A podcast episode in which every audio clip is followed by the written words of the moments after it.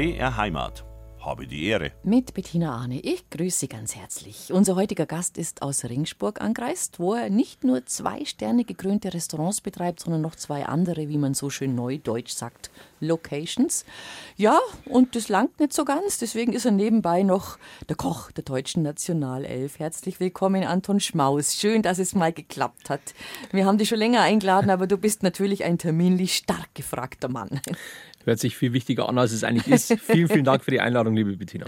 Also, ähm, wir werden über alles Mögliche reden. Ähm, aber gleich zu Beginn einmal, wenn über all deinen Unternehmungen ein Credo stehen würde, quasi wie eine Überschrift, von der Bar übers Lokal bis zu der Küche, wenn du deine Fußballe bekochst, was wäre denn so, was wäre denn so das Credo da drüber? Das Dachel. Also mein Mantra. Ja, dein Mantra. dein Mantra. Auf Neudeutsch. Mein Auf Mantra. Neudeutsch. Ähm, ja, ich würde dann sagen fast forward. Es geht vorwärts. Also und zwar das schnell. ist einfach was, na, was, was mir einfach wichtig mhm. ist, dass man äh, konstante Weiterentwicklung. Mhm. Stillstand ist falsch. Man muss auch als Koch kreativ sein und einfach wissen, wo es hingeht und in welche Richtung das man will und immer wieder was Neues zulassen und lernen ich glaube gar nicht, dass es unbedingt so sehr, das Kochen ist eine, mhm. ein Teil, aber wichtig ist, glaube ich, es gibt Weiterentwicklung auf, ähm, in so vielen Bereichen. Das ist, ähm, ob das jetzt Nachhaltigkeit ist, Nachhaltigkeit ist auch ein großes Thema, es ist auch nicht nur nur, nicht nur bei Speisen, sondern es geht um Nachhaltigkeit bei Zeit, äh, bei, bei allen Dingen. Also, also ich glaube, ähm, Weiterentwicklung hat was mit kreativen Prozessen zu tun, hat was mit persönlichen Prozessen zu tun, hat was mit, mit operativen Prozessen zu tun. Also das ist was, wo ich, mhm. was mir sehr am Herzen liegt. Mhm. Habe die Ehre heute mit Spitzen- und Sternekoch Anton Schmaus aufgewachsen in einer Gastronomie. Erzähl ein bisschen, wo stand denn die Wirtschaft oder die Hotellerie von deinen Leuten? Ähm, die, also die Location gibt es immer noch, das Hotel Schmaus in Fichtach mhm. im Bayerischen Wald. Und da bist du groß geworden? Ja, ähm, ich habe tatsächlich gar nicht so viel Zeit meiner Jugend zu Hause verbracht oder meiner Kindheit, weil ich ja lange im Internat war. Mhm. Also insgesamt elf Jahre im Internat und dann bin ich relativ schnell, also direkt nach dem Abitur bin ich dann auch nach Regensburg zum Zivildienst, aber trotz allem, klar, das ist mein Elternhaus, äh, meine, meine frühe Kindheit habe ich dort verbracht, die Grundschule auch zum Teil noch und dann halt immer nur teilweise. Ja, aber wie ist es, wenn man als äh, Wirtshauskind groß wird, da stellen wir uns natürlich immer vor, ah, das ist doch geschickt. Wenn die Hunger haben, dann gehen die in die Küche und dann gibt es da was. Aber ich glaube, ganz so ist es nicht, gell? Naja, ähm, also ähm, an, der, an der Ernährung hat es äh, äh also sel selten, selten gemangelt. Ähm, natürlich, klar, das ist, man hat da schon ein anderes äh, Verhältnis dazu, auch äh, zu Lebensmitteln, zu Ernährung, zu äh, auch ähm, also ich bin natürlich ja ganz anders sozialisiert worden. Also man, ähm, das, also man wächst ja auch im Wirtshaus mit auf oder im Hotel. Und das heißt, man ist immer unter Menschen, unter mit, mit Mitarbeitern zusammen, mit, mit Gästen zusammen. Ähm, man ist, das ist alles eine, ein großes, äh, eine, ja, eine Familie sozusagen. Und mhm. ähm, und äh, ich sag mal, zur erweiterten Familie hat dann auch der Sonntagsstammtisch gehört oder so. Also das ist, also irgendwie ist es halt einfach anders. Also man, man wächst anders auf. Also die Familie war einfach ein bisschen größer, sagen wir Sozusagen, mal so. ja. ja. Mhm. Hm, schon. Und ähm, du hast es sehr schön beschrieben. Ähm, der Anlass auch, warum wir dich eingeladen haben, dass du jetzt ein Kochbuch gemacht hast, auch, weil du lang gezögert hast offenbar, ob das für dich das Richtige ist, aber jetzt hast du das so ein bisschen niedergeschrieben. Und was mir ganz gut gefallen hat, ähm, dass du da deine einzelnen Stationen quasi ein bisschen beschreibst, bebilderst und dann jeweils die passenden Rezepte zu den Stationen dazu tust.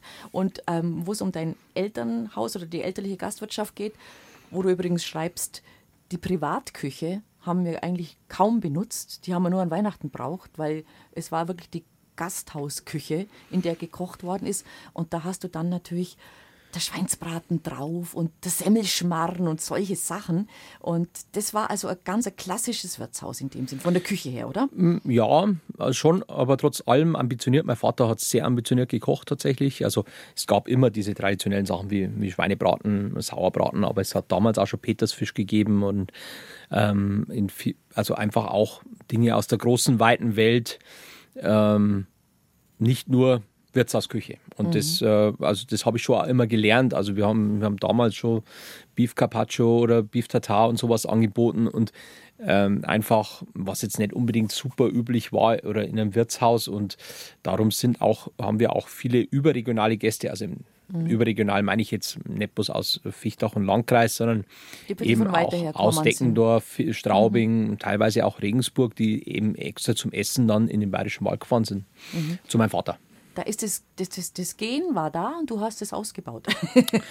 ja, man, man erlebt natürlich schon die, das strahlt schon eine Faszination aus. Gastronomie ist, ein, ist ein wahnsinnig toller Beruf ähm, oder ein Berufsfeld ähm, mit einfach unheimlich vielen Möglichkeiten und die habe ich eigentlich für mich gesehen. Mhm. Also, und ich wusste am Anfang nicht so, ob es jetzt dann unbedingt, ob ich dann Koch bleibe oder ob ich dann vielleicht noch irgendwas studiere danach oder so, das war gar nicht so, also so festgesetzt. Ich habe einfach viel mehr die Möglichkeiten gesehen, dass ich eigentlich die Welt anschauen kann. Mhm. Aber obwohl du das so erlebt hast, dass also quasi mehr oder weniger auch rund um die Uhr gearbeitet worden ist, dass immer erst der Gast gekommen ist und dann die Familie, hat dich das nicht abgeschreckt, sondern du hast, also weil könnte man sich auch vorstellen, sagt der ein oder andere, oh nein, nein, nein, nein, so wie die Eltern will ich das einmal nicht haben. Das, Im Gegenteil, es hat dich eigentlich eher angespornt und beflügelt. Ja, es ist ja auch nicht nicht schlecht. Also es ist halt immer, man, man, man wächst ja auch so auf und man schätzt dann auch vieles daran und ähm, dass ich jetzt, dass ich versuche, ein paar Sachen anders zu machen. Äh, also man nimmt sich dann auch immer viel vor und sagt, ich nehme später mal viel mehr frei oder ich nehme mehr Freiheiten. Klappt jetzt auch nicht immer so. Also darum, ähm, ja, ich also mich hat es nie abgeschreckt und ich würde es auch nach wie vor so machen. Mhm. Also wenn ich mich jetzt auch, bin ich 2001 habe ich mit der Lehre angefangen, 2002 äh, habe ich mit der Lehre angefangen, also sind jetzt 22 Jahre, also sagen wir 21 Jahre, ähm, ist das Ganze jetzt her. Also ich würde nach wie vor den Weg genauso gehen. Mhm. Hast du mitgeholfen früher? Also ich glaube nicht. Also, mhm. oder beziehungsweise ich, nicht gefühlt, dass ich jetzt da großartig mit aktiv war. Eben, ich war im Internat, mhm. bin dann nur am Wochenende heimgekommen und da hat man schon mal an der Theke mitgeholfen oder auch, mhm. aber jetzt, dass ich sage, jetzt habe ich in der Küche da voll aktiv mit eingegriffen, also das würde ich mir nicht, nicht anmaßen. Mhm. Jetzt warst du natürlich trotzdem von der Qualität des Essens daheim ein bisschen verwöhnt. Wie war denn dann die Internatsküche? Ach, das war schon eine äh, das, interessante Erfahrung. Das war schon eine interessante Erfahrung. Auf der anderen Seite ist es ja auch so, ähm, ich, man, man, das kann man in dem Moment gar nicht so einschätzen, aber äh, jetzt, wenn man jetzt mal rückblickend, wenn man dann einmal für 100, 130, 150, 200 Leute kochen muss, ist es natürlich ganz anders kochen und ähm, und darum haben die das echt, haben das gut gemacht, aber es war schon, da waren viele Sachen dabei, die ich einfach äh, nicht toll gefunden habe und pff, aber auch das gehört mit dazu zur, äh, zur Jugend. Ähm, da kann man sowas auch mal aushalten. Ja, ja. geschadet mhm. hat es auf keinen Fall. Mhm. Also, ähm, was, was ich auch äh, faszinierend fand, du hast geschrieben, dass du von deiner Abiturklasse warst du eigentlich der Einzige, der sozusagen ein Handwerk, einen Handwerksberuf gelernt hat. Also tatsächlich, ähm, also ich, ich glaube, ein, ein, weiterer hat noch Spangler gelernt, ob, ja? dann, ob es dann okay. fertig gemacht hat, weiß ich nicht. Ähm, oder ob der dann nochmal danach studiert hat. Aber grundsätzlich, wir waren auf jeden Fall, also äh, maximal zwei. Mhm. Mhm. Die tatsächlich. Und haben es dann alle gesagt, ja, was so, was machst denn du? Warum studierst denn du nicht BWL oder Jura oder sowas in der Richtung? Damals tatsächlich vor jetzt sagen wir 25 ja. Jahren war das nicht, äh, also war auch der Beruf Koch überhaupt nicht sexy. Ja, gar nicht. Also null. Da waren ja die äh, Kochshows noch nicht so populär, wie es dann geworden ist. Und also gab es ja. Also die, die es gab, waren jetzt nicht besonders cool und ähm, also da war das überhaupt nicht. Also wurde ich schon ein bisschen schief angeschaut. Das steht auch in der Abi-Zeitung drin. Der Einzige, der schon weiß, was er macht, so nach dem Motto. Und ja, er wird tatsächlich Koch. Und es war irgendwie schon so, man hat schon gemerkt, so ein bisschen, ja. Hat so einen Stempel drauf. Ja, kriegt, also ja. Was, will er jetzt eigentlich? Mhm. Und ähm, ja, am Ende des Tages bin ich, äh, bin ich ganz happy. Ich wurde ja auch letztes Mal gefragt, ob, ich, ob mir nicht was abgeht, dass ich jetzt nicht studiert habe. Und ähm, ich sage, ja, das kann ich jetzt gar nicht so einschätzen, aber ich bin eigentlich total happy mit meiner Berufswahl, also mit dem Weg, den ich gemacht habe. Ja, und dies, wir werden darauf zu sprechen kommen mit deinen vielen Aktivitäten und deinen Verpflichtungen, ähm, das, was da alles dahinter steckt. Also de facto äh, bist du auch ein bisschen ein Manager in deinen ganzen Betrieben und deinen Terminen. Also da geht es nicht nur darum, dass man einen tollen Fisch auf den Teller bringt oder ein tolles Stück Fleisch, sondern da steckt sehr viel mehr jetzt bei dir dahinter. Ja, tatsächlich, das Profil hat sich schon sehr ja. verändert, klar. Also das war weg, also von dem klassischen Koch hin zu einem Unternehmer. Gastro-Unternehmer, Gastro-Unternehmen, Gastro-Unternehmer ja. würde ich jetzt einfach sagen, mhm. mit, mit viel Personalverantwortung und äh, mit einfach ähm, mit einem mannigfaltigen ich sag mal, Angebot, das wir und, trotz, und auch mit den, mit den Anforderungen und Aufgaben, die dann dazu kommen. Mhm. Bevor wir auf deine Lehr- und Wanderjahre und, Jahre und den Werdegang eingehen, was wäre denn ein Gericht aus deiner wirklichen Kindheit, wo du sagst, das war meins oder wenn ich das gerochen habe oder wenn ich das heute noch schmeckt, da ist sofort wirklich so meine Kindheit wieder da? Ähm, ist, ist tatsächlich ganz einfach. Das ist der, der Schweinebraten von meinem Vater. Schon. Also das ist wirklich, es gibt auch, also ich habe da so, mein, man hat ja so das persönliche Benchmark. Und ganz egal, ob das jetzt tatsächlich so ist, aber das ist, das hat, glaube ich, jeder. Es gibt ein, äh, ein Gericht, das hat man so in seiner Jugend, in seiner Kindheit gegessen, von der Oma, vom, von der Mama, wie auch immer. Und das ist für einen so diese, das ist mein, das ist, das ist die Benchmark in, beim Sauerbraten. Bei mir sind es die Zwetschgenknödel von der Oma. Genau. Und die wird auch niemand besser machen. Nein. Und es kann sein, dass, dass viele Leute einen viel besseren Schweinebraten machen, als mein Papa das jemals gemacht hat. Würde ich aber, glaube glaub ich nicht, weil ich sage, das ist der beste, so ja. wie es er gemacht hat. Ja. Welche und, Knödel dazu? Ähm, Gab es äh, eigentlich immer Kartoffelknödel, also Ritchie-Knödel mhm. und ähm, oder Kartoffelsalat. Also ich persönlich liebe Kartoffelsalat noch mehr als Kartoffelknödel. Ähm, aber auch das zum Beispiel, der Kartoffelsalat, der schmeckt immer noch, also wenn ich ihn mache, schmeckt er immer noch so, wie, wie er früher geschmeckt hat.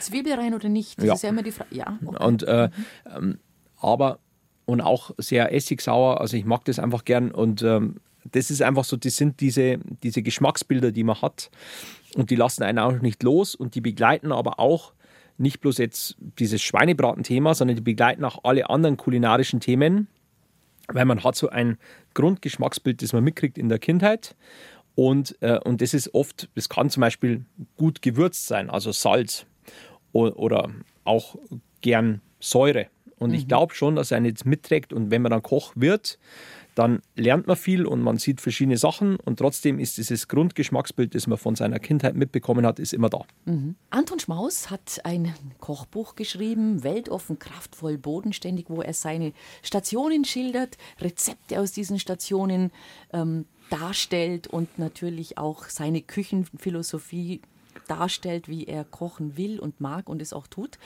Und wir wollen jetzt erst einmal den Weg dorthin nachspüren, deine Lehr- und Wanderjahre ein bisschen beleuchten. Du hast ja gesagt, okay, nach dem Abi werd Koch und dann hat dich dein Vater in ein ziemlich gutes Haus geschickt und da war es dann ganz schön brutal, erzähl.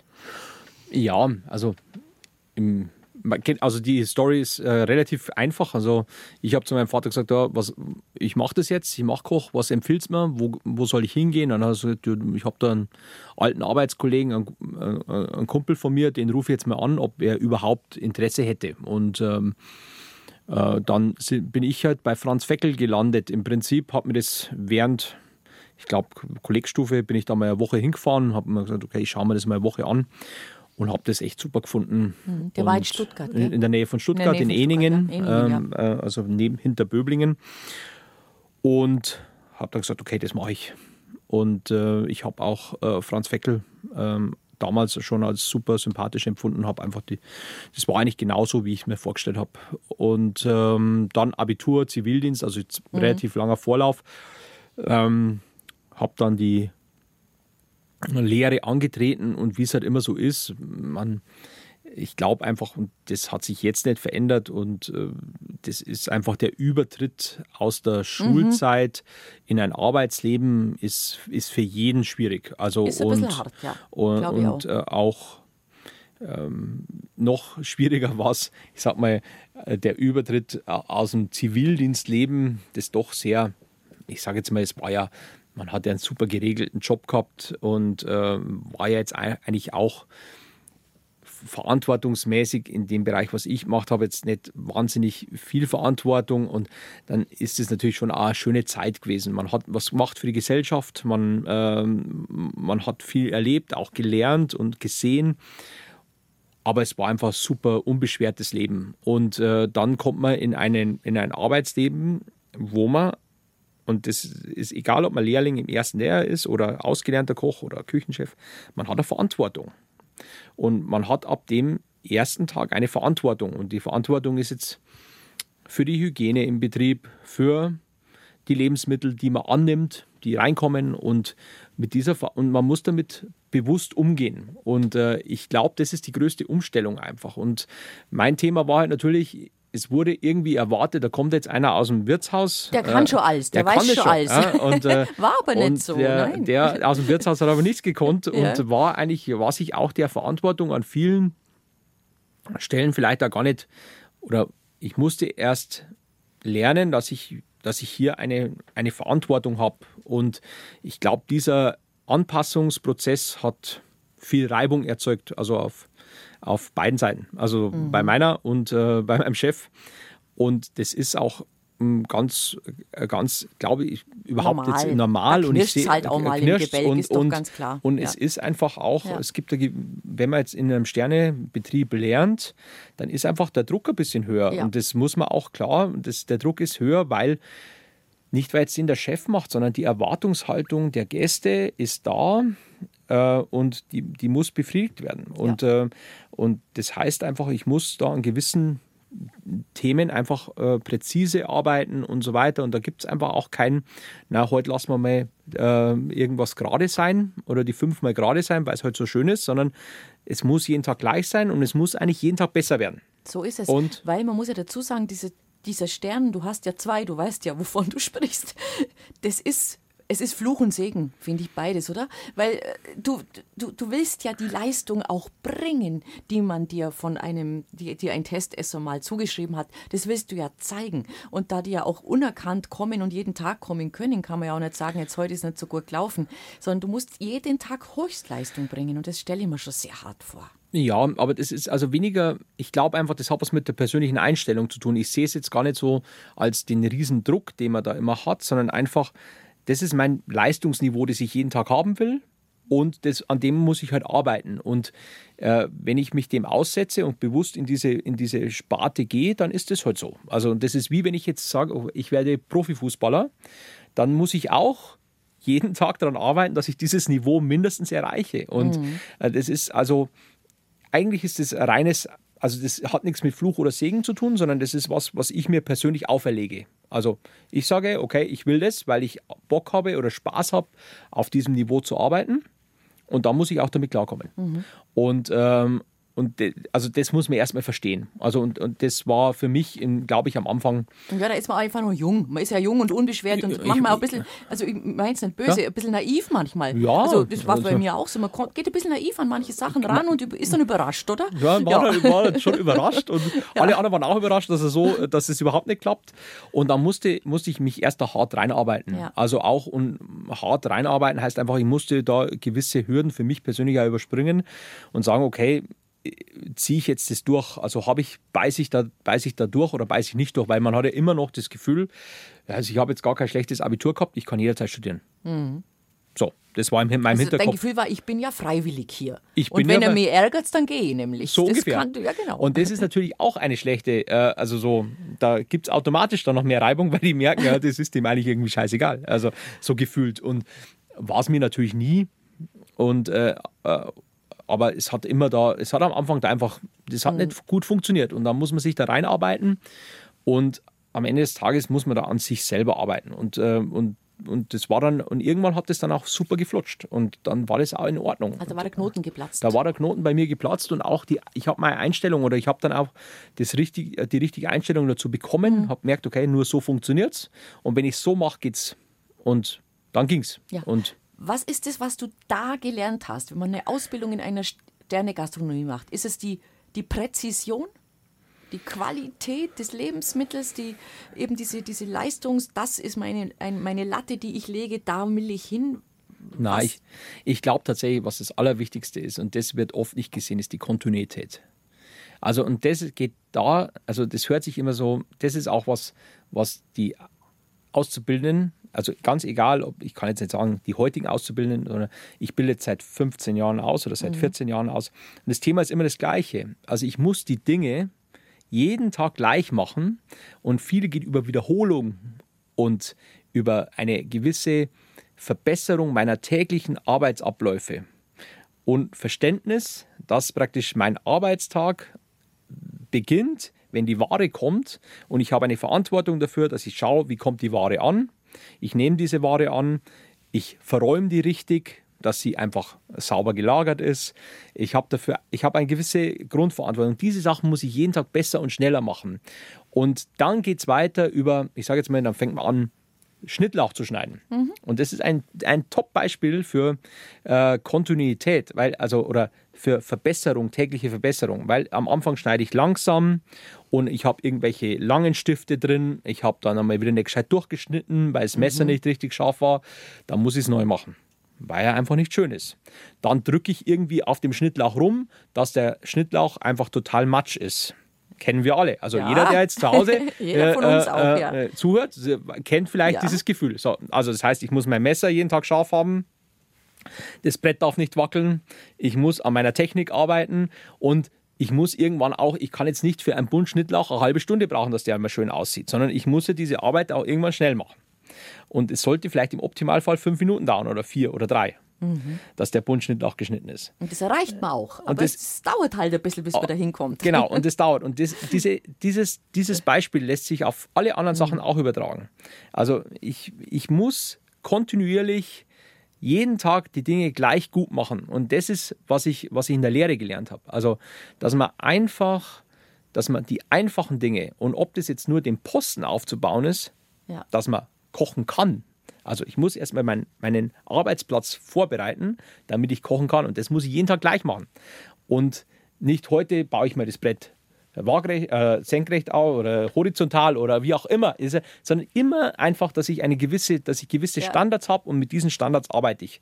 Und das muss ich für mich persönlich setzen und dann kann ich immer an den anderen Themen arbeiten. Mhm. Und dann geht es eben später macht man dann wichtigere oder verantwortungsvollere Aufgaben wie Fischfiletieren, aber genau da ist, da ist es genau das Gleiche. Ich kann nicht heute sagen, ja, heute, heute mache ich es mal ganz anders, weil ich es mal rumprobieren will. Oder äh, es geht da schon um, um Fokus, um, um Präzision und um Kontinuität. Mhm. Und das kriegt man nur, wenn man wirklich äh, an, an gewissen Grundparametern jeden Tag arbeitet. Ja. Und das habe ich in der Lehre gelernt. Also das ist gar nicht so, natürlich habe ich auch sehr gut kochen gelernt, aber äh, ich glaube, das Wichtigste war so für mich einfach, also wirklich Fokus und Kontinuität. Wir gehen ganz kurz in die nächste Station. Das war die Schweiz, Lugano St. Moritz. Und da bist du mit Gästen sozusagen in Berührung gekommen, ähm, die jetzt nicht sehr aufs Geld geschaut haben, um es mal so zu formulieren. Und da wurden dann schon die ganz teuren Rotweinflaschen oder Champagnerflaschen aufgemacht und ähm, der Kaviar war auch immer da. Und da hast du dann aber in deinem Buch gesagt, das, das war irgendwie gar nicht meins. Also das war nicht so meins einfach. Die Frage ist immer, also mit welcher Erwartungshaltung geht man nach St. Moritz? Also das mhm. war auch so, also was habe ich, hab ich für mich persönlich erwartet? Ich bin damals ins beste Restaurant von St. Moritz gegangen und es war ja klar, dass das, also was dort passiert und äh, ich habe mich auch bewusst dafür entschieden und ähm, ich fand es auch wahnsinnig spannend. Aber irgendwann ist das dann auch, also wenn es tatsächlich nur um das geht. Um die Edelprodukte, sagen also, wir mal. Ja. Das finde ich jetzt an sich, finde ich jetzt auch nicht, wäre jetzt nicht mehr so zeitgemäß, Nein. aber wir haben auch, äh, ich sag mal, Fisch im Ganzen gemacht oder ganzen Steinbutt oder wir haben Kalbsachse im Ganzen geschmort. Also wir haben da auch richtig viele tolle Sachen gemacht. Aber im Prinzip, mhm. wir waren eigentlich, oder damit, na, damit würde ich dem Restaurant nicht, nicht, sondern wir haben einfach auch wahnsinnig viel Kaviar verkauft und aus großen Dosen und das ist schon mal spannend, sowas zu sehen. Also das war damals auch noch eine andere Zeit. Und ähm, aber das hat mir irgendwie, mir, mir persönlich hat da, habe ich gemerkt, okay, das ist jetzt nichts, wo ich mich großartig weiterentwickeln kann, weil die Gerichte stehen fest, da wird jetzt nichts geändert, äh, nur marginal. Ich habe für mich persönlich keine Auf, äh, Aufstiegschancen gesehen in dem Betrieb und dann habe ich gesagt, okay, nach einer mhm. Wintersaison, also dass ich irgendwie Kaviar auf dem Teller klatsche und weißen das, Trüffel das und so noch, ja. und, äh, und ja. auch äh, diese, diese also da war mir ein bisschen zu wenig Bewegung drin und mhm. es war cool, war eine tolle Wintersaison und ich habe da echt wahnsinnig viel gesehen, wahnsinnig viel mitgenommen, aber es war mir einfach, war nicht meine Welt. Dann gab es also, noch ein kurzes Gastspiel in New York, da warst du aber auch nicht so glücklich dort. New York ist ja generell einfach ein anderes Pflaster. Also und auch das möchte ich überhaupt nicht missen, weil es einfach eine ähm, eine extrem spannende Zeit war für mich. So einfach auch so dieses absolute Großstadt, äh, die absolute Großstadt zu erleben, aufzusaugen, äh, dort auch äh, zu arbeiten, ähm, auch wirklich mit ganz vielen Nationalitäten zusammenzuarbeiten, unterschiedliche auch diese Arbeitsauffassung oder diese Arbeitsherangehensweise, so muss man sagen, in Amerika ist ja ganz andere als bei uns. Inwiefern? Ähm, ja, einfach eine ganz andere Struktur von den ja. Abläufen ah, her. Mhm. Ähm, auch das zu sehen, das für sich mitzunehmen, da waren viele Sachen dabei, die, die, die super waren und die mir auch, die mir auch geholfen haben, aber jetzt nichts, wo ich sage, ja, da muss ich jetzt unbedingt bleiben. Mhm. Sondern da war für mich dann auch klar, okay, jetzt ich habe mich fertig gefühlt. Also ich habe gesagt, okay, ich jetzt möchte ich eigentlich selber was machen. Oder mhm. in irgendwie auch meine, äh, meine Idee von Küche irgendwie ausleben. Mhm. Und dann war das für mich eigentlich so das Thema, so, okay. Ja. Also, Aber da war, war dann, äh, Schweden kam dann danach? Nein, das kam davor. Äh, ah, pardon, das äh, kam davor. Das kam davor. Die Reihenfolge und, äh, und Weil das war so ein bisschen Herzensland. Das war, ich, ist, ist nach ja. wie vor also mein absolutes äh, Herzensland und ähm, das war auch eine ganz bewusste Entscheidung, damals nach Stockholm zu gehen. Also das, ich wollte es unbedingt, weil da ich einfach... das skandinavische Küchenwunder, sage ich jetzt mal dazu, gerade so ein bisschen begonnen. Da haben die Skandinavier so von sich reden gemacht. Die haben ein bisschen anders kocht als die Europäer. Europäer als die Südeuropäer. Die haben da mit Moosen und Flechten und ganz viel mit Aroma. Das war ja alles so ein Thema, über das ist ja gesprochen worden in der Tatsächlich war das sogar noch ein bisschen vorher. War sogar noch vorher. Mhm. Also 2009 beginnt dieses New Scandic. Äh, 2007 äh, äh, war ich dort, 2007, 2008. So, das ist so dieses ja, die, ähm, also das war so tatsächlich so ein bisschen kurz davor, da waren auch ganz wenig Ausländer, also mhm. in, der, in einer schwedischen Küche. Ich war ein bisschen Exot damals. Ähm, war total spannend, einfach in so einem Restaurant zu arbeiten. Das Restaurant war wahnsinnig hip ähm, in der Zeit mit, mit Club obendrauf. Äh, also so wirklich diese Kombination aus Sternegastronomie, Club. Ähm, wir hatten noch viele andere Restaurantkonzepte nebenbei. Also die Gruppe ähm, man hat unheimlich viel gesehen. Also das war schon eine, eine tolle Zeit einfach. Und was ich ganz toll fand, du beschreibst es, sagst ja gut, ich konnte natürlich jetzt kein Schwedisch. Also hat die ganze Gruppe quasi für mich eigentlich dann Englisch geredet. Ja, äh, und äh, ich merke jetzt erst wieder, also wie, wie, also ich habe das Thema jetzt auch bei mir im Restaurant. Also man hat ja, äh, man hat dann einen, einen Mitarbeiter, der neu kommt und einfach kein Deutsch spricht. Und dann müssen sich halt alle einmal wieder umstellen. Also wenn man, weil sonst kriegt man die nicht integriert. Mhm. Also bis der, äh, bis der jetzt nicht einigermaßen versteht, um was es geht äh, in, im Deutsch, müssen wir halt in der Küche Englisch sprechen und das ist nicht, schadet ja auch keinem. Also das ist tatsächlich eine sehr, äh, sehr gute Sache. Ich glaube, für die Schweden war es damals ein bisschen nervig äh, und äh, was ich auch verstehe, und irgendwann haben die dann auch gar nicht mehr Schwedisch, äh, nicht mehr Englisch gesprochen, sondern haben einfach Schwedisch mit mir gesprochen. Und du hast die dann auch reingehört bestimmt, oder? Reingehört ja. und, äh, und man konnte dann auch dem Service folgen. Das war auch kein Thema, also praktisch am Abend oder am Mittag das dann zu kochen. Das war dann auch, es ist ja dann irgendwann klar, was heißt Gravid, ist, ist mhm. schwanger und mhm. so weiter. Also, ähm, und ähm, dann ist es ja auch überhaupt kein, kein Ding mehr. Aber da braucht man seine Zeit und ähm, äh, das geht dann man, man muss halt sich da integrieren. Und mhm. äh, das war auch sicherlich auch super, super Lernerfahrung für mich persönlich. Also Schweden, New York und dann war aber der Punkt erreicht, wo du gesagt hast, ich glaube, jetzt geht es zurück in die Heimat. Trotzdem war das Weggehen aus der Heimat bestimmt sehr, sehr wichtig. Äh, essentiell tatsächlich. Also ich würde ich möchte keine Minute davon missen, auch wenn ich manche oft verflucht habe äh, im Ausland. Ähm, und aber tatsächlich war für mich ganz wichtig und auch ähm, würde ich auch wieder jederzeit so machen. Mhm. Habe die Ehre. Heute mit Spitzen- und Sternekoch Anton Schmaus aus Regensburg. Ja, nach den Lehr- und Wanderjahren ging es wieder zurück in die Heimat, aber es war, glaube ich, relativ schnell klar, der elterliche Betrieb in Viechtach wird es eher nicht werden und du bist dann in Regensburg angelandet. Da hat sich dann gerade was aufgetan für dich. Ja, also wie, wie es manchmal so ist, über Zufälle, mhm. ähm, über, äh, ein, äh, über einen Freund von mir, der hat dann wieder jemanden, die Tochter einer Maklerin, äh, eines Maklers gekannt.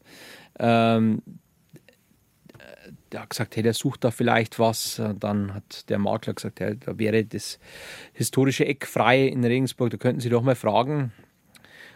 Und das habe ich dann auch gemacht und habe dann mal angefragt, so als Jungspund. Äh, und das war das eins der drei oder ist eins mhm. der traditionsreichsten Häuser in Regensburg. Meine Vorgänger haben da einen Stern auch gekocht mhm. und äh, es gehört einer Regensburger Unternehmerfamilie, also wirklich ein, ein, eins der bedeutendsten gastronomischen Objekte in der Stadt. Und äh, dann war natürlich, glaube ich, auch für die Unternehmerfamilie damals das Thema, geben wir das so einem jungen Kerl, ähm, der da jetzt gerade so um die Ecke kommt. Wie alt warst du da? Ähm, ach, 27. Uiuiui, ui, ja, äh, wirklich und, jung. Äh, 28. und ja. Ähm, ja, und sie haben es mir dann gegeben. Und es war auch, äh, ich sage jetzt mal, von von Anfang an ein, ein großer Erfolg. Also ja. ähm, du hast sehr schnell einen Stern gekriegt auch. Dort. Sehr schnell ja. und mhm. ähm, für, für damalige Zeiten sogar extrem schnell. Also das geht ja, ich sage jetzt mal, heutzutage gefühlt etwas schneller mit dem, mit dem, mit dem Michelin-Stern, was auch vollkommen okay ist, aber also für damalige Zeit eigentlich im schnellstmöglichen Zeitraum. Mhm. Also ein Jahr.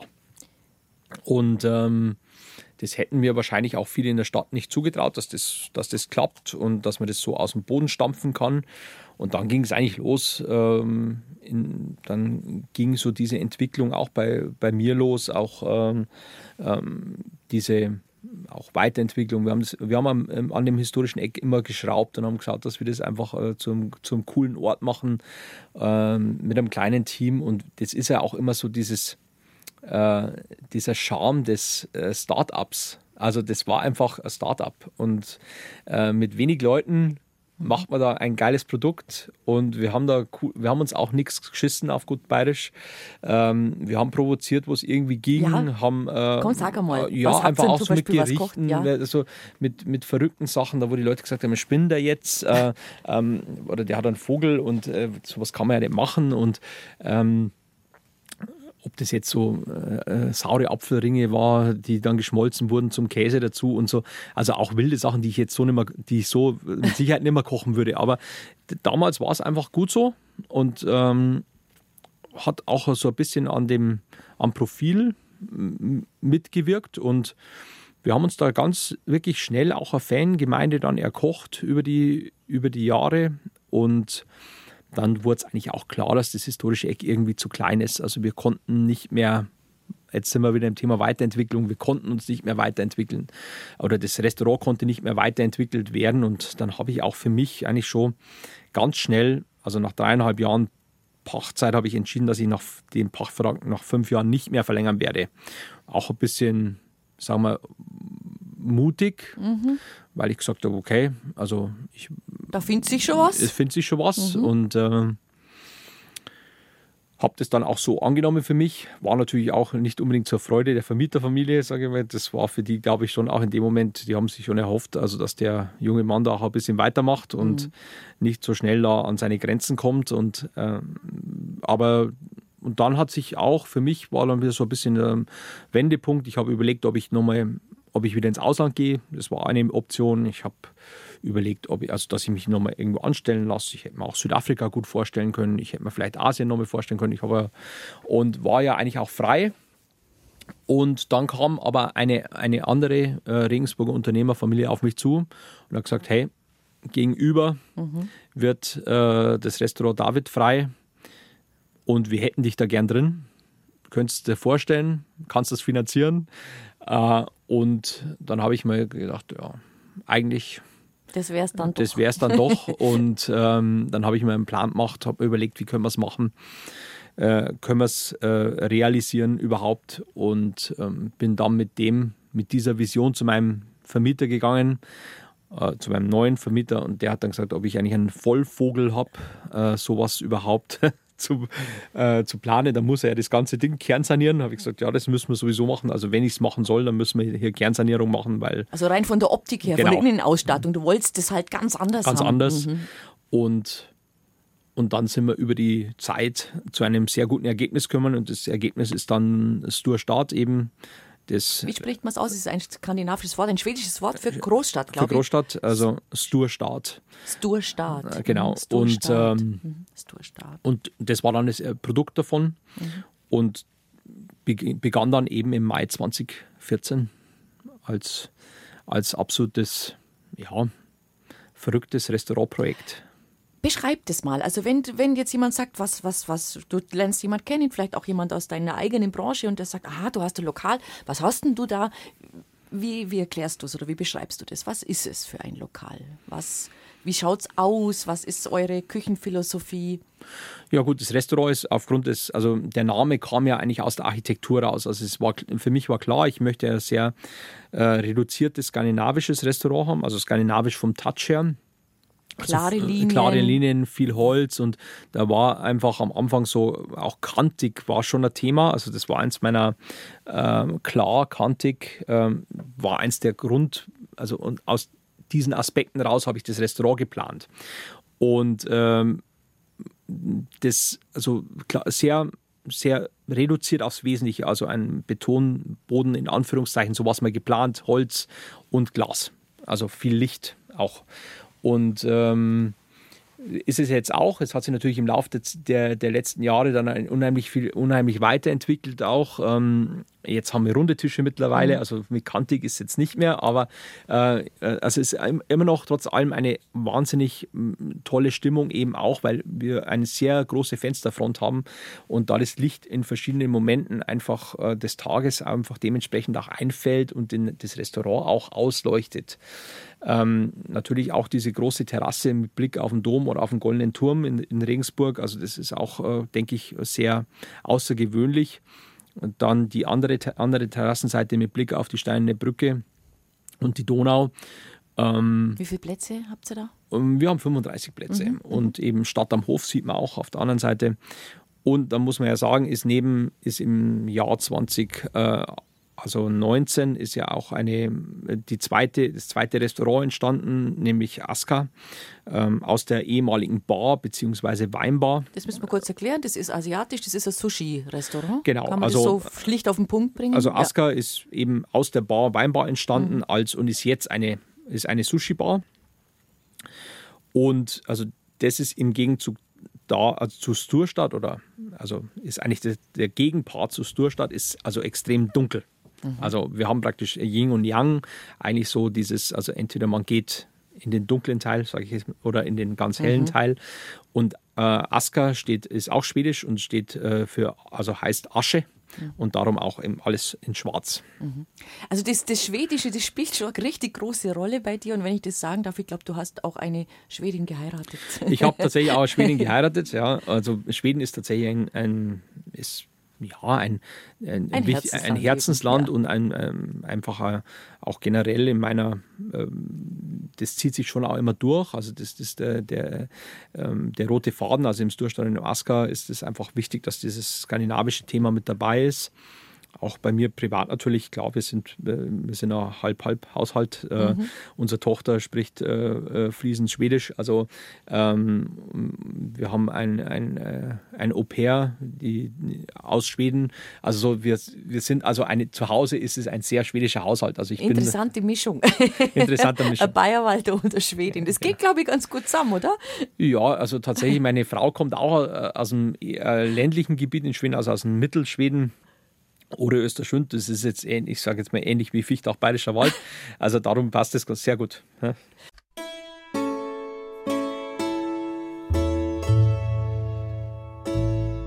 BR Heimat. Habe die Ehre. Mit Bettina Arne. Ich grüße Sie ganz herzlich. Bei uns ist heute Spitzen- und Sternekoch Anton Schmaus aus Regensburg zu Gast. Er hat in zwei seiner Restaurants jeweils einen Michelin-Stern erkocht, eine wirkliche Leistung.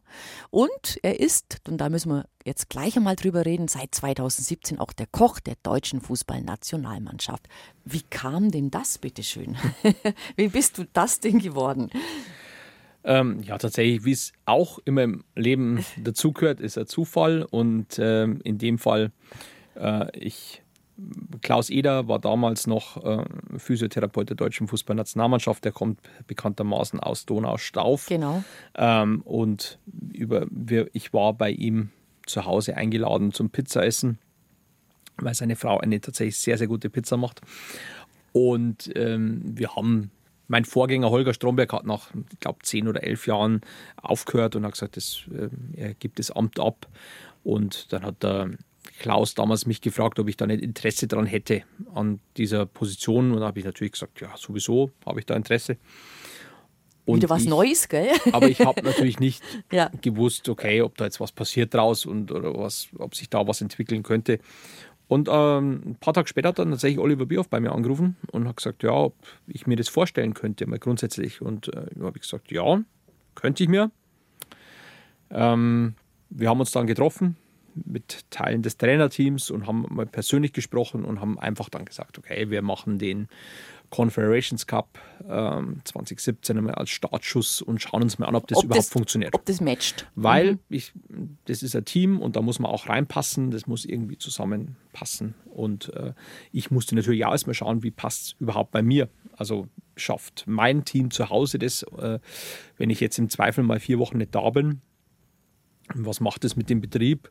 Ähm, loslassen habe ich damals, das war das erste Mal dann auch zu sagen, okay, ich lasse mal irgendwas, äh, ich lasse das mal wirklich los auch. Die können das schon, das Vertrauen Baby haben und, müssen. Äh, gell? Und ja.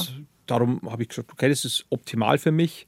Ähm, wir haben den Confederations Cup dann gewonnen und es war ich, für beide Seiten, glaube ich, ganz okay so. Und äh, darum darf ich jetzt die Aufgabe seit mhm. 2017 machen. Mhm. Wie muss ich mir das von der Logistik vorstellen? Es gibt, man weiß es ja lange vorher, wo Wettbewerbe ausgetragen werden. Du musst wahrscheinlich ganz viel früher da mal hin, um zu schauen, wo sind die, wo ist die Küche, wie schaut die Küche aus, wie ist die Location. Also quasi um dein, deinen Job, dass du den machen kannst, vorab abzuklären, wie die Parameter sind, oder? Also bei Turnieren ist das natürlich schon der Fall. Also wenn wir jetzt in Russland, in Katar ähm, die Weltmeisterschaften bestreiten, äh, dann ist es natürlich ganz klar, dann musst du dort auch im Zweifel einmal öfter äh, hinfliegen, hin anschauen und auch Dinge vorab stimmen. Äh, wie machen wir es, wo, wo wird was aufgebaut, weil ab dem Zeitpunkt, wo die Mannschaft natürlich anreist, muss es auch ein mehr oder weniger perfektes Produkt sein. Also man kann jetzt nicht sagen, ja, jetzt improvisieren wir da nochmal mhm. und da mhm. nochmal, weil einfach auch von den Spielern vom ersten Tag an erwartet wird, dass sie 100% geben. Also genauso muss auch alles andere drumherum bei 100% sein und kann man nicht sagen, naja, jetzt starten wir mal bei 40% und dann im Laufe der Woche werden wir uns dann schon auf 100% steigern, sondern so funktioniert es nicht, sondern mhm. es muss also von Tag 1 äh, muss dieses Produkt Küche oder der, die Dienstleistung Küche oder der ganze Rest Gastronomiebereich schon irgendwo auf 100% sein oder nah, ganz nah dran sodass du sagst, okay, wir funktionieren schon. Also da muss, kann man immer noch ein bisschen nachjustieren und nachschleifen, aber grundsätzlich, du musst halt lieferfähig sein. Und das geht natürlich nur über gute Vorplanung. Mhm. Und auch die Lebensmittel? Oder anders, man, man, darf ich anders fragen? Machst du vorher den Plan, und, und organisierst du dann die Lebensmittel oder wird das relativ auch ein bisschen Spontanität dabei?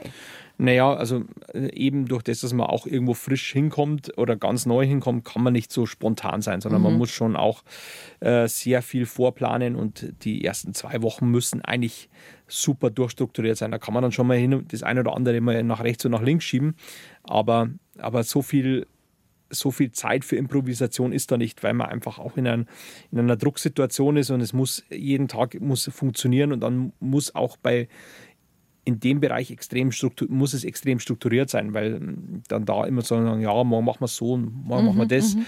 bringt auch alle anderen um dich herum ein bisschen in die Bredouille und darum äh, muss das schon sehr gut vorstellen. Also bringst du die, bringt ihr die Lebensmittel zum Teil mit? N nein. Nein, also ah. geht, aber geht es wird bestellt. Es wird dann bestellt. Es wird bestellt, genau. so, es wird bestellt. Es, oder es ist schon bestellt worden, dann, weit im genau. Vorfeld, formulieren wir es so. Und wer kocht damit? Also ähm, mein Team und ich, also wir sind insgesamt zu dritt Mhm. ähm, und äh, eben dann auch die Helfer aus dem jeweiligen Hotel, ähm, wo wir sind. Die dürfen dann schon mitmachen. M müssen, Müssen sie auch, sie, äh, sonst schafft es nicht. müssen gell? sie auch, sonst wäre es ein bisschen Ja. ein, äh, ich Ja. sage jetzt mal ein äh, zu, äh, wäre es ein, äh, ein, ein nicht schaffbares Unternehmen Mhm. wahrscheinlich. Ja. Weil wie viel, wie viel Gerichte müsst ihr da zaubern? Ja, Gerichte an sich, natürlich gibt eine Also für wie Suppe. viele Leute? Für wie viele Leute, sagen wir ich mal so, für den ganzen Stab? Eher für 70 Leute, also um Oh, die boah. zwischen 60 und 70 Leute, je nachdem. Also wenn wir jetzt eine normale äh, Länderspielphase haben, sind es vielleicht nur 60, aber bei einer Weltmeisterschaft ist ja doch einfach nochmal, oder bei einer Europameisterschaft ist, ist ja doch noch ein bisschen mehr hinten dran. Dann können es schon mal 70 sein. Ähm, und ja, also dann gibt es eben von Vorspeise, Suppe, verschiedene Hauptgänge, also äh, sagen wir Fleisch, Fisch, vegan, Pasta, Mhm. äh, Beilagen, bisschen Dessert. Äh, also, so, also es ist Also schon. ihr eine- bietet wirklich auch Auswahl dann an. ja, muss Mhm. ja auch sein, weil die Spieler sich ja auch individuell ernähren und dann kann ich ja nicht sagen, ja, okay, es gibt heute für, für alle Risotto. Und dann, Dann sagt ist einer, aber einer, mag aber Fleisch. er mag Mhm. aber Fleisch oder er braucht Fleisch, weil er zweimal trainiert hat, dann ist es eher, also oder, oder es, wie gesagt, es ernährt sich jemand vegan, dann kannst du ja nicht. Also darum ist es, äh, muss es schon eine gewisse Auswahl geben, sodass sich die Spieler individuell was zusammenstellen können. Und ähm, welche Grundzutaten müssen quasi eigentlich drin sein? Weil es sind ja Profisportler, also Proteine, Ja. Kohlenhydrate, dass man darauf au- achten muss, vermutlich. Selbstverständlich, das ist Ja. also die Kohlenhydratversorgung muss, ähm, muss ausreichend äh, gewährleistet sein. Ganz klar, wir haben, wir sind absolute Profi-Hochleistungssportler. Ähm, wenn die zweimal am Tag trainieren äh, müssen, muss die Kohlenhydratzufuhr stimmen, muss die Proteinzufuhr stimmen, muss einfach das eine insgesamt ausgewogene Ernährung sein. Also da gehört ja nicht als nur zu einer ausgewogenen Ernährung gehört dann auch der gute Schlaf. Also wenn ich gut was, wenn ich was Gutes esse, dann schlafe ich auch besser. Ähm, das so die, mit diesen Dingen so steuert man das eigentlich alles. Man muss gesamtheitlich das Ganze sehen. Und war das jetzt eine Thematik, wo du sagst, da habe ich mich dann sogar auch mal ein bisschen nochmal wieder reinfuchsen müssen? Mhm. Oder sagst du eigentlich, so wie wir gekocht haben, hat es ganz gut passt eh? Tatsächlich ist es schon was ganz anderes. Also das ist zum einen organisatorischer ganz anderer Aufwand, also logistisch, also auch äh, ich koche ja, komme aus der à la carte Küche, also das heißt, wir die Leute bestellen und ich schicke raus. Ähm, dann einmal ein Buffet Küche zu machen, ist mal was ganz anderes. Also das ist immer der erste, die erste Lernkurve. Äh, Die war auch äh, relativ hart für mich, weil man auch vom Timing her ganz anders arbeiten muss. Ich aus der à la carte Küche in der Sterneküche sage, okay, alles muss möglichst aller Minute perf auf einem perfekten Grad äh, rausgehen, also Gargrad. Äh, bei einer Buffetküche muss ich trotzdem so perfekt wie möglich kochen, aber ich muss das natürlich zeitlich ganz anders einsteuern. Ja. Also ich muss vielleicht viel früher anfangen und auch dieses sogenannte, den, den Weg mit einberechnen, wie lange ich brauche von der Küche zum Buffet. Äh, also das sind alles so Themen, die man nicht lernt, wenn man jetzt nicht diese Art von Gastronomie gemacht hat vorher. Also das war die erste Lernkurve und die zweite Lernkurve ist natürlich auch, ähm, äh, für, für 70 Leute zu kochen, äh, die alle unterschiedliche Anforderungen haben. Und dass man, Und dass auch man, Vorlieben bestimmt, vor, oder? Vorlieben und äh, dass man es eben auch nicht immer allen recht machen kann. Also das ist auch was, was ähm, kann man auch in der à la carte Küche nicht, aber ähm, also das ist das die zweite Lernkurve und die dritte Lernkurve ist natürlich auch, ähm, dass ich eben in vielen Bereichen schon massiv umdenken musste. Also wo- ich eben früher, äh, also wo ich in à la carte Küche oder bei mir im Restaurant die zwei Stücke Butter mehr reinmachen würde, muss ich sie hier weglassen. Es ist jetzt, oder auch, man ist ja dann schon auch ganz anders trainiert und kocht ganz anders und dann muss man in dem Fall schon, ah, darf ich nicht. Also mhm. machen wir anders. Mhm. Also und mhm. das auch im, das ist dann in der Vorplanung schon auch wichtig, dass man sagt, okay, wie, wie plane ich die Gerichte? Und ich muss das ja auch sehr deutlich immer kommunizieren.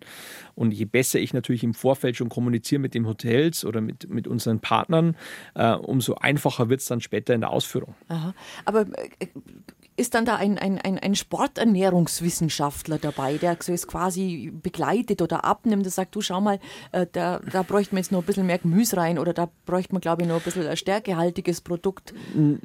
Nein, also wir das haben natürlich nicht. unsere Internistin dabei, die, die Dr. Silja Schwarz, die einfach, ähm, wenn es jetzt da ein Thema geben würde, die natürlich da auch mit, mit drauf schaut. Und ich habe im Prinzip auch ein, äh, wenn ich jetzt Fragen habe, inhaltliche Fragen, einen tollen Hintergrunddienst mit der DFB-Akademie, mhm. ähm, die auch da top besetzt ist mit, mit, mit Experten wie der Mona Nemmer oder der Anna van der Velden, die da auch ähm, die, wo man jederzeit darauf zugreifen kann oder sagt, okay, wir haben jetzt eine neue Aufgabenstellung, äh, wir haben eben vor Katar war das, wir mhm. haben einen relativ langen Flug, wir haben dann Zeitverschiebung, wir kommen spät an, was machen wir, was bieten wir an, wie, wie kriegen wir die Spieler relativ schnell wieder in also die... was braucht der Körper okay, dann, damit er dann schnell fit wird? Mhm. Und das sind natürlich auch Themen, äh, wir, wir kommen aus dem Winter in den Sommer, äh, so ähm, die Spieler müssen vom ersten Tag an performen. Äh, wie schaffen wir es, dass wir da möglichst auch, ähm, dass wir immun, auf der Immunseite da ähm, ähm, gut mit unterstützen können, von, also mit der Küche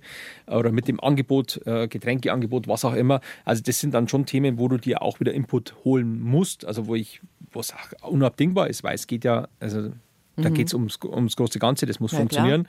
Und, ähm, und das hast du natürlich, du hast die Möglichkeiten einfach da. Mhm. Und die, was wir nicht wollen, ist, dass irgendeine Hinschel sagt, ich hätte schon besser gespielt, aber das, was der mir heute zum Essen gegeben hat, das hat nicht so passt. sollte, sollte, sollte nicht passieren. Sollte, sollte, nicht passieren, ja. Ja, klar. Ja, nee, ist eine Riesenverantwortung eigentlich, ehrlich gesagt. Da habe ich noch gar nicht so drüber nachgedacht. Wenn man sagt, also ich bin, ich muss die füttern und das muss so passen, dass es denen gut geht. Ja, das ist ähm, ja. gut, das muss man ein bisschen hinten anstellen. Es, das gilt ja für jeden von uns, also im Betreuerteam. Jeder muss da sein, sein absolut Bestes äh, geben, ob das jetzt die Kommunikation ist oder, oder der Physiotherapeut oder der Arzt oder der Internist, der, der Orthopäde.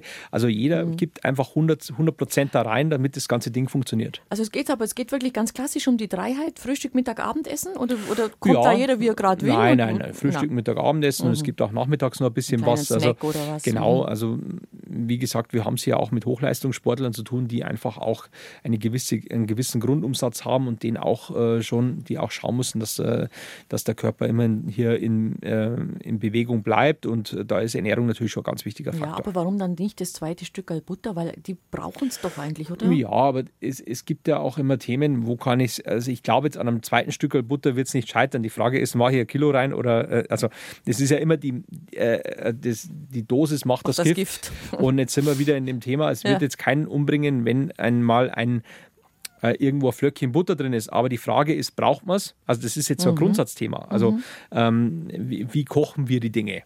Also, und das könnte ich ja sagen, ja, das macht da da nichts und dann macht es da nichts und dann macht es äh, dann in, Und dann macht es in der Summe eben dann doch dann was. macht ja. in der Summe mhm. dann doch was. Also, mhm. das ist wie mit dem Zucker oder, ja. oder so. Welchen, also, also das, das ja, ist ja, geht vom einen ins andere. Also, entweder ich mache ein, ein ganzheitliches System und ein Konzept, in dem bewege ich mich und dann weiche ich davon eigentlich auch nicht ab. Ja. Und gibt es dann Süßschnäbel da dabei? Weil, wir brauchen jetzt keine Namen nennen. Nein, aber, aber Süßschnäbel gibt es ja überall und ja. sind wir alle in irgendeiner Art und Weise. Darum, ja. glaube ich, unterscheidet sich jetzt auch der Profifußballer nicht, nicht vom, äh, von, vom Otto Normalverbraucher. Nichtsdestotrotz, das sind eben, der Unterschied ist, das sind Profifußballer und da ist es einfach, da kann es nur ein mini, minimaler Teil sein und ist es auch nur. Und die Frage ist auch hier wieder, was benutze ich für einen Zucker? Wie, äh, wie gestalte ich dieses süße, diesen süßen Abschluss? Und dann ist, ist das Thema auch relativ schnell erledigt. Oft, oft geht es einmal nur persönlich, man, wenn wir mhm. jetzt an uns beide denken, ja. geht es ja darum, einfach, jetzt hätte ich noch ein bisschen Lust auf irgendwas Lust, Süßes. Gell? Immer so, so dieses die Frage Salzigen oder, ja. Wie, mhm. wie komme ich auf was, also dass ich zu dem süßen Ergebnis komme? Ja gibt es ja verschiedene Wege. Ja, gib uns mal einen Tipp. Naja, aber es gibt ja, man also kann ja auch halt mit, dann gern mal zu, ein Stück zum Schokolade, gell? Aber ja, auch, ich sage jetzt mal, auch ein Stück Schokolade will jetzt niemand umbringen, aber die, wenn ich jetzt jeden Tag immer Schokolade anbieten würde, ist es irgendwie ähm, irgendwo kontraproduktiv. Also es geht dann auch, wie, ich kann mit Datteln, also ich kann viel einfach auf dieser Basis auch machen. Ich kann natürlich auch äh, mit mit, mit Nuss machen. Ich kann also viel, und das Thema ist auch immer dieser Zucker.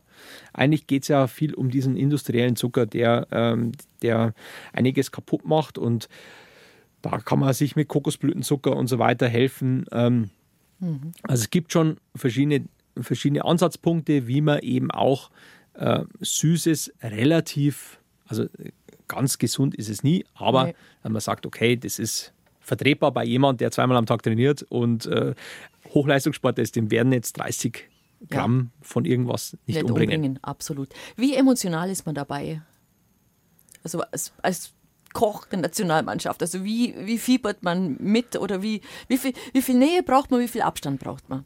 Ja, grundsätzlich, also ich bin da, ich bin extrem emotional, was das Thema betrifft, weil ich einfach auch, also man gibt ja viel also ja. auch von sich selber und man, äh, also und man, man, man möchte auch, dass, dass, dass, dass wir erfolgreich sind. Also das ist ja auch, und dann hänge ich da schon äh, emotional mit drin, aber natürlich am Ende des Tages bist du, bist du ein Dienstleister und du arbeitest einfach dafür, dass die, dass die, dass die Spieler und dass das Team optimal funktionieren aber kann. Aber du freust dich mehr über den Sieg als über die Niederlage. Klar, keine also, Frage. Aber man ist da schon emotional dabei, klar, aber das ja. ist, man ist da auch ein bisschen Fan. Also mhm. das darf ich natürlich nicht sein eigentlich, aber trotz allem, ich bin's. Also ja, ja und komm, ich leide wär, das wäre das wär zu viel Distanz, oder? Das wäre wär der Sache ja gar nicht na, zuträglich. Ich, aber ja. ich, ich leide mit. Ja, das soll auch so sein. Ja, und ich freue mich. und du freust dich aber auch mit. Ja, und ich bin da, ich, äh, da geht mein Herz ja. auf und, und trotzdem, wenn wir verlieren, ist es trotzdem, dann bin ich nicht, darf ich nicht mit, einer, mit der Fresse nach unten dastehen und sagen, okay, oh, scheiße, scheiße, scheiße, sondern im Prinzip ist es einfach, dann ist es auch, ist auch ein Teil des, äh, der Aufgabe, dann fürs Team da zu sein und zu sagen, okay, hey, Leute, weiter geht's. Anton, wenn ich das richtig erzähle jetzt, dann hast du also zwei Restaurants, eine sagen wir mal, schicke Bar dazu und noch ein Café, also vier Locations, um es mal so auszudrücken, plus eben dein Engagement bei der Fußballnationalmannschaft. Also du bist eigentlich mehr, nicht mehr, aber du bist auf jeden Fall quasi auch schon ein bisschen Gastro-Unternehmer, wenn man so. Du brauchst ja überall Leute, überall Personal und überall Konzept. Also tatsächlich sind es also zwei, drei Restaurants eigentlich. Drei also Restaurants. Äh, mhm. Sturstadt, Aska, Sticky Fingers. Sticky das ist auch mehr als eine Bar, gell? Mit Bar, mhm. Restaurant mhm. mit Bar und eben Tipsy, unsere Weinbar. Mhm. Das ist neu jetzt, gell? Das ist neu, genau. Ja. Mhm. Und ähm, dann eben noch die Nationalmannschaft. Und klar, das ist, äh, also wir haben mittlerweile knapp 60 Mitarbeiter insgesamt in allen Betrieben. Und äh, ist klar, das ist ein das Profil hat sich, was ich vorher schon gesagt habe, einfach sehr verändert, vom, weg vom eher klassischen Koch hin zum Unternehmer. Mhm. Wo findest du deine Leute? Ist ja nicht mehr so leicht in der heutigen Zeit. Oder warum findest du Leute? Ich kann auch so fragen. Äh, also, warum ich die Leute finde, das müsste man tatsächlich die Mitarbeiter fragen. Ähm, ich, ich, ich denke, äh, grundsätzlich haben wir ein, ein spannendes Portfolio. Also, wir, wir sind ein sehr moderner, weltoffener Betrieb, mit einem, einem unheimlich äh, multi, un, äh, unheimlichen Multikulti-Ansatz, würde ich jetzt mal sagen. Ja, also, wie viele Nationalitäten? Und bei uns arbeiten im Moment 14 verschiedene Nationalitäten. Also Woher so überall paar Na Japan, Vietnam, mhm. Sambia, ähm, Schweden natürlich, äh, ich habe einen Schotten, äh, ich habe okay. äh, also äh, also ihr sprecht Englisch miteinander. Ähm, Englisch ist tatsächlich mittlerweile schon eine ähm, äh, eine der Hauptsprachen, klar. Ähm, die Mitarbeiter untereinander sprechen Englisch und wir haben auch, ähm, ist, wie gesagt, es kommt auch immer mal wieder zu dem, zu, äh, zu, dem Thema, dass eben eine Mitarbeiterin, die noch nicht gut Deutsch spricht, dann halt auf Englisch switchen muss und mit dem Gast auch auf Englisch sprechen mhm. muss. Und das ist auch für mich vollkommen in Ordnung. Ja, für die meisten Gäste auch. Aber natürlich haben viele dann doch diese romantische Vorstellung im Kopf. Sie sind in Bayern, sie machen zum Beispiel äh, Urlaub oder machen einen Ausflug nach Regensburg, sie gehen in ein äh, Regensburger Wirtshaus in Anführungszeichen bitte zu verstehen mhm. und sagen dann, aha, warum schwätzt die jetzt Englisch mit mir? Das werdet ihr auch erleben. Wie geht ihr dann damit um? Ja, also das, äh, das ist ja das Schöne unter den, unserem Titel Sturstadt, also Großstadt, äh, finde ich, passt das, äh, passt das Thema äh, globalisierte Welt ganz, ganz gut. Und ähm, ich, ähm, ich bin da auch total ähm, schmerzbefreit. Also ich finde, äh, auch die Gäste auch bei den Gästen muss da ein gewisser Anpassungsprozess äh, äh, stattfinden. Äh, wir haben natürlich auch viele Mitarbeiter, die, ganz, die Deutsch sprechen und darum kann man auch immer auf einen Mitarbeiter, der Deutsch spricht, ausweichen. Aber nichtsdestotrotz, das, wenn ich irgendwo in Urlaub hinfahre, dann muss ich auch damit klarkommen, dass ähm, die Menschen äh, mit mir Englisch sprechen oder wie auch immer. Oder da musst du ja Englisch sprechen, muss, sonst muss kannst ich du ja mich nicht auch, verständigen. Also ich kann zum Beispiel jetzt kein Griechisch, ich müsste in Griechenland, muss ich mit Englisch arbeiten. Und ja. äh, darum äh, sehe ich das eigentlich überhaupt gar nicht so. Ähm, also ist das für mich jetzt überhaupt gar keine Frage. Also mhm. natürlich, ich verstehe auch manchmal den, den, den Gedanken der, der, Gäste, die haben vielleicht sind ein bisschen unsicher in Englisch und wollen sich da jetzt eigentlich nicht auf der Terra bewegen, haben vielleicht andere Gäste dabei äh, und, oder Freunde oder wie auch immer und wollen, wollen sich, da, nicht blamieren. wollen sich da vielleicht mhm. nicht blamieren und so. Mhm. Ähm, Nichtsdestotrotz, das wird äh, überkommen, also das wird, das, immer, wird, mehr kommen, das ja. wird immer mehr kommen und, äh, Ja. und das ist einfach auch äh, die Realität. Also, Das ist ein Stück weit äh, Globalisierung, der genau, auch, aus, aus der wir auch nicht rauskommen, muss man auch ganz ehrlich sagen, glaube ich. Und ja. was auch gut ist. Also das, das ist ein, dieses, dieser, also das ist, das ist Deutschland. Mhm. Also auch. Wohin geht's denn in der Gastro? Was sind denn so deine, was, was spürst du denn so vom Bauchgefühl her? Was, was, was, was wird kommen, was wird bleiben? Wo sagst du, ich glaube, das werden wir verlieren? Ach, ich generell, ich glaube, grundsätzlich wird, wird jetzt im Moment gerade sehr viel, sehr viel gejammert. Also es ist einfach auch, ich glaube, es geht schon darum, irgendwie da ein bisschen lösungsorientiert auch zu denken und sagen, okay, so ist der Status quo ist jetzt so. Ich glaube gar nicht, dass wir was verlieren. Es wird nach wie vor gute bayerische Wirtshäuser geben.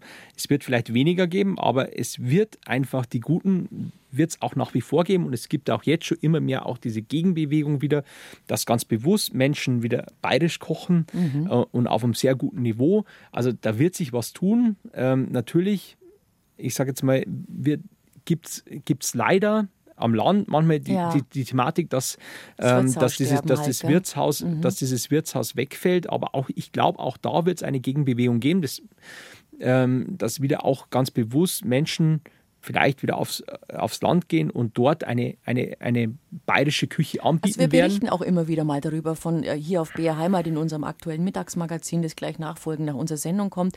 Und haben wir zum Beispiel letzte Woche haben wir sowohl ein junges äh, Metzgerpaar gehabt, das eine alte Metzgerei wiederbelebt hat. Das war im Fränkischen. Und wir haben, äh, das meine ich, war im, im, im Oberbayerischen, ähm, junge Leute gehabt, die eine Wirtschaft am Wochenende wiederbelebt haben. Sie gesagt haben, ganz Woche schaffen wir nicht, aber das Wochenende kriegen wir hin. Da gibt's was, Gott sei Dank. Und das wird, passiert warum auch sowas nicht? wieder, ja. Weil äh, es gibt wieder mehr Menschen, die aufs Land ziehen. Darum, darum wird's auch, gibt es auch hier wieder Gegenbewegung und dann wird es auch wieder junge Menschen geben, die dort am Land eine Gastronomie aufmachen, weil Mhm. auch dort wieder was passieren muss. Das ist halt jetzt gerade im Moment hört es immer so an, als würde praktisch Geht wird, als ob- wird als ob alles den Bach alles, runtergeht, alles den Bach genau. runtergeht und ich sehe es eigentlich nicht so. Es Ja. wird natürlich, es gibt Veränderungen, es gibt gerade Anpassungen in der Gastronomie, klar, logisch, äh, aber wahrscheinlich gab es es schon immer auf irgendeine Art und Weise. Äh, Und ähm, jetzt ist gerade wieder so ein Prozess, wo sich wieder viel verändert äh, in, der, in der Wahrnehmung, in der auch, äh, wo kommen unsere Mitarbeiter her, wie, wie, wie passiert das alles, wie ist das Angebot. Ähm, aber ich tatsächlich glaube ich, dass, dass es da schon auch, also dass es nicht das Ende der Fahnenstange ist, sondern ganz Mhm. Im Gegenteil. Ich glaube ja. auch, dass das traditionelle Handwerk äh, wieder, wieder mehr in den Fokus kommt. Also, dass es, dass es natürlich in gewissen Handwerksberufen eine Veränderung geben muss, dass äh, auch in, in Sachen mit Arbeitszeit und so weiter, also das ist vielleicht äh, beim Bäcker, natürlich muss man schauen, wo, wie kriegt man die Brezen her in der Früh, dass die frisch sind oder das, das, das Brötchen. Aber mit, aufgrund der Technik, die man heutzutage hat, kann man wahrscheinlich auch über Digitalisierung da schon auch dafür sorgen, dass das ein oder andere Produkt genauso dasteht, wie es früher war, wo man nicht die Technik hatte, wo man immer dabei stehen musste. Und ich glaube, also da, da ist viel Potenzial drin. Und, äh, und natürlich ist es nach wie vor ein Handwerksberuf, der Teig muss gemacht werden, das muss verarbeitet werden, aber mit Hilfe von Digitalisierungsprozessen oder mit, also mit, äh, mit Computer und so weiter, wird da auch was gehen. Und dann auf einmal ist der Beruf wieder attraktiv, mhm. weil jeder hat doch Lust auf ein schönes Brot und auch äh, oder auch es gibt auch viele Menschen und Köche oder äh, junge Menschen, die Lust haben, auch sowas wieder zu produzieren. Und mhm. ich glaube, im Moment ist das noch ein bisschen so unter dem und man hört es ja immer wieder und immer öfter, dass es eben einen jungen Bäcker gibt, der sagt, okay, ich mache das jetzt. Und der hat dann auch Erfolg. Ja. Und äh, ich glaube einfach, diese Erfolgsgeschichten werden viel zu wenig erzählt, sondern es wird viel zu oft erzählt, aber wir haben da, da Problem und da Problem und da Problem. Und das ist nicht nur ein Thema der Gastronomie, sondern ich glaube generell in unserer äh, Wirtschaft. Erfolgsgeschichte erzählst du ja in deinem Buch. Wie kam es denn zu dem Buch? Erzähl uns was. Also ich darf den Titel nochmal nennen. Anton Schmaus kocht weltoffen, kraftvoll und bodenständig. Weil du schreibst ja selber im, im Vorwort so mehr oder weniger, sagst, ja, hast du oft gedacht, es ist, wartet die Welt jetzt noch auf ein Kochbuch von mir? Und dann hast du dir aber die Frage für dich mit Ja beantwortet. Also die, äh, ja, sie, aber sie wartet trotzdem nicht auf ein Kochbuch von Anton Schmaus. Also darum, äh, äh, oder hat nicht drauf gewartet. Ich habe es halt gemacht. Ähm, und ich bin auch tatsächlich total glücklich darüber im Nachhinein, dass ich es gemacht habe, weil es ja. so ein bisschen eine Reise war in meine Vergangenheit.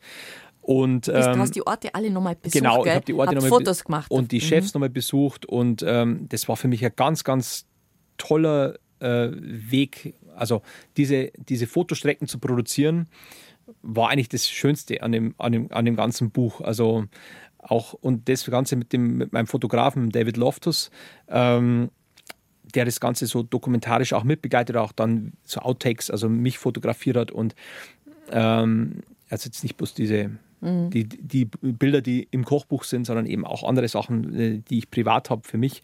Äh, das ist schon, war, war eine tolle Reise. Und allein aus dem Grund bin ich total glücklich, dass ich es gemacht habe. Ja, und eben die Struktur ist so, dass du jeden, jeden, jede Station, die du da schilderst, von deinem Lebensweg, sage ich jetzt mal, dann mit Rezepten auch bebilderst. Und zwar mit Rezepten, die mit dieser Station verbunden sind. Genau, zumindest in irgendeiner Art und Weise, also irgendwie verbunden sind oder auch eben die Geschichten dahinter mit meinen ehemaligen Lehrchefs oder dann eben auch mit mit meinem ersten Lehrling, der jetzt selber sehr erfolgreich ist in Stockholm. Ist das nicht schön?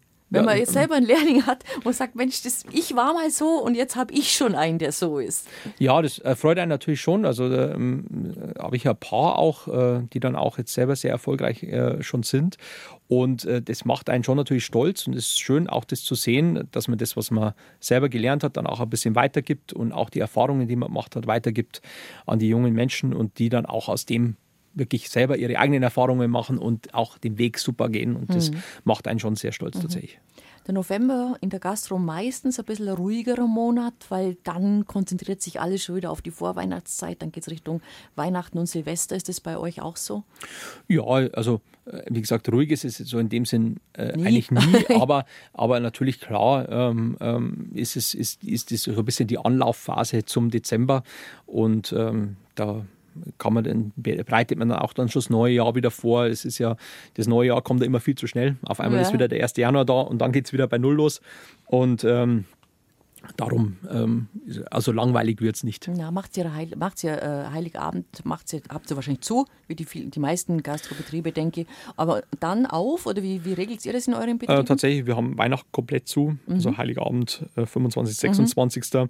Weil ich habe doch viele Leute, die von Familie weiter her und, äh, Familien ja. haben und darum sollte es eigentlich schon auch ein Tag sein, der mhm. irgend, oder diese Tage sollten eigentlich schon auch äh, wirklich für die Familie sein. Und da machen wir zwischen den Jahren nochmal auf. Ähm, Silvester ist dann nochmal so ein großer Tag ein einfach. Ja. Äh, großer Tag. Und ähm, dann wird es eh, sage ich mal, am Anfang des neuen Jahres dann, äh, wir sperren es durch dann Askar ein paar Tage zu. Ähm, Sticky Fingers läuft weiter.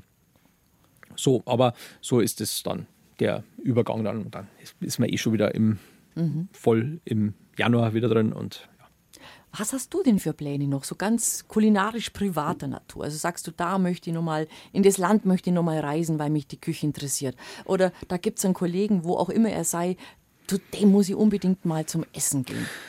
Also ich habe mir äh, fest vorgenommen, dass ich, äh, also irgendwann mal in näherer Zukunft einmal für, für, für drei, vier Wochen nach Japan reise mit meiner Frau. Ähm, und einfach dort das mal äh, kulinarisch auch, äh, auch das Land einfach mal bereisen möchte und mir wirklich auch die Zeit nehme, um da auch die Kultur aufzusagen und auch natürlich gut essen zu gehen. Und äh, so kurzfristig, ähm, ich bin meiner Frau noch ein Essen schuldig. äh, okay. oder mindestens eins. Also, mindestens eins. mindestens eins. Und dann haben wir gesagt, okay, also ich werde äh, werd mal irgendwann irgendwas in, in, in Schweden machen. Ja. Äh, Im Süden von Schweden, was mich, äh, was mich sehr fasziniert, wo ich sage, das würde ich mir gerne mal anschauen, in der Nähe von Skåne, also eher Südschweden. Und mal schauen, ob wir das jetzt dann irgendwann einmal am Anfang des nächsten Jahres hinkriegen. Das ist aber nicht dieses Lokal, wo man da in, in quasi unter Meer geht. Das ist in Norwegen. Das ist in Norwegen. Warst du da schon mal? Nein. Also auch interessant. Gibt es da so ein Lokal, muss ich kurz erzählen für unsere Hörerinnen und Hörer.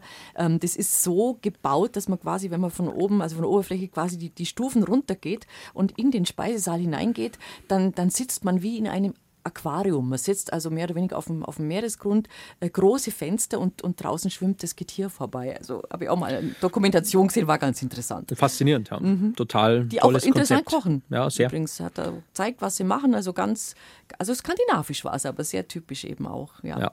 na toll. Tolles. Konzept. Ja. Dann sage ich ganz herzlichen Dank für den Besuch bei uns. Wir wissen es sehr zu schätzen, weil wir ja wissen, wie viel äh, Termine du hast und wie eingespannt du bist. Und deinem Buch wünschen wir viel Erfolg. Alles Gute weiterhin. Vielen, vielen Dank für die Einladung.